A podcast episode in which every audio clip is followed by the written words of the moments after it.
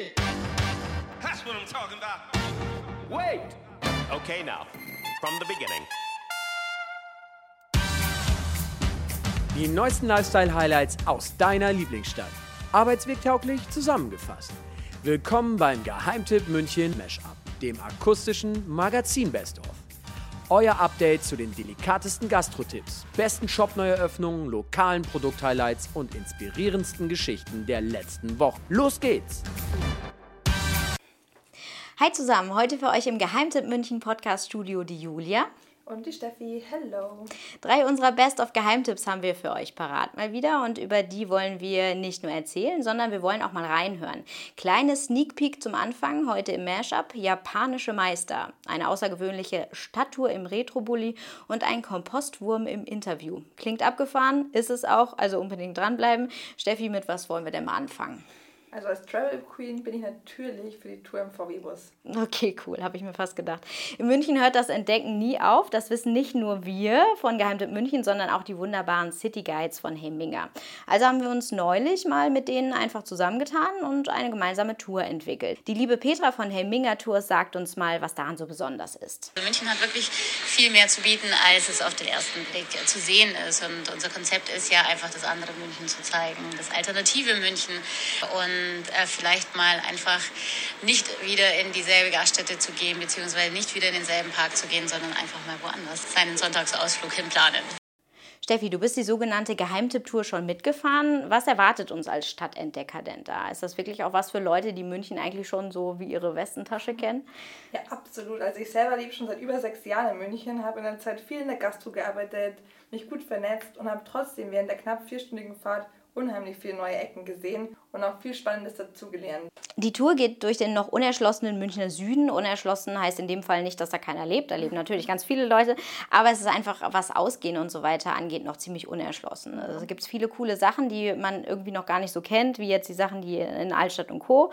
Ähm, aber welche Geheimtipps ähm, sind dir da denn so unter die Finger gekommen? Oder was, was war denn so dein Lieblingsspot? Boah, das ist echt schwer zu sagen. Ich war überrascht, dass es noch an Orten an denen man schon öfter vorbeigefahren ist, noch Dinge gibt, die ich noch nie zuvor gesehen habe. Zum Beispiel der Giesinger Grünspitz, der hat seit neuestem einen Kiosk, der ist super chillig, da gibt es leckere Snacks und mein Lieblingsfakt, auch mega geilen Stadtimkerhonig vom Bienenstock hinterm Kiosk. Also dann kann man hinter den Kiosk gehen und siehst du die ganzen Bienen rumschwirren und kannst dann nachher vielleicht den Honig von denen bekommen. Sehr cool. Und es liegt mitten in Giesing, aber dadurch, dass es noch eine Hecke verborgen ist, es ist sehr schwer von außen zu erkennen. Was mir auch noch gut gefallen hat, war die Kaffeerösterei Fausto. Die ist am Auer Mühlbach gelegen, also mitten im Urbanen, aber total ruhig und sogar mit Schafen auf der Weide. Das hört sich ziemlich idyllisch an, muss man sagen. Aber es geht auch vorbei an Kneipen, verschiedene Borzen, Biergärten, dann wieder an historischen Gebäuden und, und, und. Gib uns doch mal bitte ein paar Hardfacts zur Tour. Also die Tour geht wie gesagt dreieinhalb Stunden. Einbuchen könnt ihr euch zum Beispiel mit Freunden, maximal zu acht und der urige VW-Bus fährt euch dann zu den verschiedenen Spots. Manchmal geht es auch zu Fuß ein Stück, denn die meisten Geheimtipps sind natürlich nicht mitten auf der Hauptstraße, sondern ein bisschen versteckt. Wichtig ist aber, früh genug buchen, weil die Tour zwar neu, aber schon ganz schön beliebt bei den Münchnern ist. Es wäre schon gut, auf jeden Fall mal so vier bis sechs Wochen vorher zu buchen. Die kommt sehr gut an. Wir fahren die auch äh, bis jetzt zum Samstag zum Sonntag, was natürlich dann nochmal die Plätze in unseren kleinen Bullis nochmal beschränkt. Also wir haben acht Plätze äh, in den Bullis und ähm, so sind wir halt am Wochenende mit 16 Plätzen schnell voll. Und die Münchner sind da schon ähm, heiß drauf, den Süden zu entdecken. Wenn ihr mehr über die Geheimtipp-Tour lesen und vor allem auch ein paar Impressionen sehen wollt, unsere Autoren haben für euch einen Beitrag gezaubert. Den findet ihr auf www.geheimtippmünchen.de direkt auf der Landingpage. Und äh, wenn ihr jetzt sagt, ich muss nicht mehr lesen, ich will direkt buchen, dann könnt ihr das auf der Seite von Heyminger Touren. Die lautet www.heyminger-touren.com. So, und wer viel erlebt, der bekommt Hunger, das wissen wir alle. Darum geht es jetzt weiter mit was Herzhaftem. I've never heard like a, a Japanese people who hates or who doesn't like ramen. I never ever heard before. So we all love ramen and we all grew up with the ramen. And the ramen is one of the most, uh, well, famous and the uh, most people's favorite. Das war Yoshi, der Inhaber von Takumi, dem Englisch leichter fällt. Ähm, vor acht Jahren haben sie ihre erste Filiale in der Hessstraße eröffnet und mit ihren Rahmen direkt in unser Herz bzw. unseren Gaumen getroffen. Mittlerweile haben sie jetzt schon ihr zweites Lokal in der Gabelsberger Straße eröffnet. Und zu essen gibt es dort frische Ramen, die in Brühe gekocht sind mit unterschiedlichen Toppings. Das Stammhaus bietet die originalen Schweinebrühe an und als neue Alternative gibt es jetzt Gemüse- bzw. Hühnerbrühe im neuen Haus. Boah, da bekomme ich ja schon beim Zuhören mal wieder Appetit, das ist ja typisch für mich. ja, geht mir ganz genauso. Der Name Takumi bedeutet übrigens auf Japanisch Meister und genau mit diesem Anspruch ist Yoshi auch an seine Ramen-Schüsseln rangegangen. Uh, we have millions different ramens in Japan, really millions. and then every single store has their own taste and every single store, store has their own poli- policy or way to cook or uh, if i die or something. No one can make same taste as i made yeah? But uh, but uh, this is also one history. So it can be a legend if the you know people still likes this taste but cannot really get this taste anymore Ja, das hört sich tatsächlich fast schon nach einer Art Religion an. Stelle ich mir ziemlich schwer vor, wenn man sich als Japaner auf die Fahne schreibt, ich mache jetzt mal die richtig guten Rahmen und so, ne? Und dann mache ich sogar ein Restaurant auf. Stimmt, aber früh übt sich, wer Meister werden will. Und Yoshi hat schon als kleiner Knirps angefangen, sich auf die Spuren der Rahmen in seine Heimat zu begeben.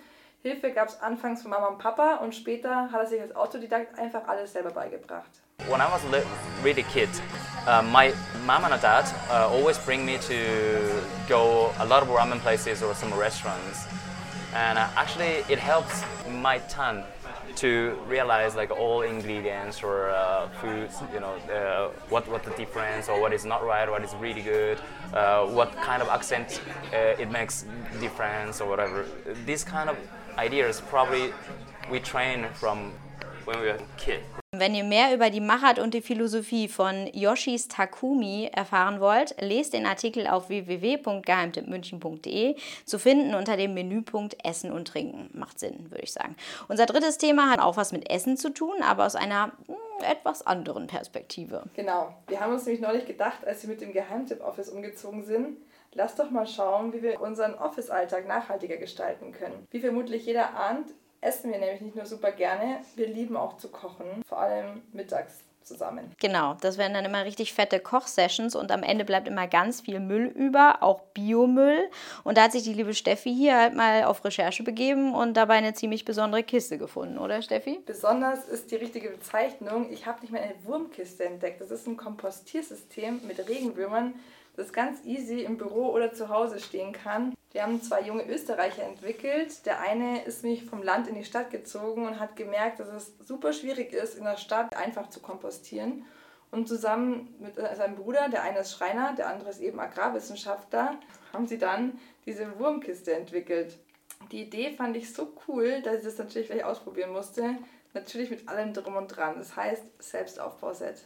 Boah, Selbstaufbauset, das ist für mich so ein rotes Tuch. Also da würde ich direkt irgendwie, ich habe zwei linke Hände, da wäre ich ja raus. Naja, also wenn ich gerade mit zwei linken Händen geboren ist und IKEA-Anleitungen ganz gut versteht, der kann es schaffen. Außerdem gibt es noch ein schönes Gefühl, wenn man das selber aufgebaut hat. Zumindest ging es mir so, als dann auch endlich die Geheimtipp-Wurmis in die Kiste einziehen dürften. Wo bekomme ich denn so ein Ding und was kostet der Spaß? Also das kann man online bestellen unter wurmkiste.at. Das Selbstaufbauset kostet dabei um die 200 Euro und man hat einen eigenen Kompost zu Hause inklusive Sitzgelegenheit. Stimmt, man kann sich nämlich auch draufsetzen, das habe ich neulich gemerkt bei der Redaktionskonfi. Ist tatsächlich bequem, man hat ein bisschen schlechtes Gewissen die ganze Zeit, weil man sitzt ja auf jemandem drauf. Aber äh, dafür bekommen die äh, natürlich auch äh, immer das Beste zu essen von uns, immer den besten Biomüll aus der Ökokiste. Von daher sollen sie sich mal nicht beschweren. Ähm, wir wollen aber trotzdem mal wissen, was die Würmer dazu sagen. Es hat ein bisschen gedauert, wäre schwer, die Kollegen zum Reden zu bekommen, aber am Ende konnten wir doch noch dem Chef der Würmer eine kurze Stellungnahme abbringen. Also in Summe kann man sagen, eine alte Heimat, die freie Landschaft war wesentlich stressiger. Der natürliche Fressfeind in der Wurmkiste ist für gewöhnlich selten zu finden. Die Amselspasten sind nie da. Äh, mein allgemeines Sicherheitsempfinden ist also radikal gestiegen. In Summe würde ich sagen, die Fressvorratssituation ist fantastisch und ähm, im ja, Gesamten toll. Mehr zur Wurmkiste und anderen Ideen, wie ihr euren Office-Alltag nachhaltiger gestalten könnt, lest ihr in Steffis Beitrag Top 5 Office Goes Green auf geheimtippmünchen.de.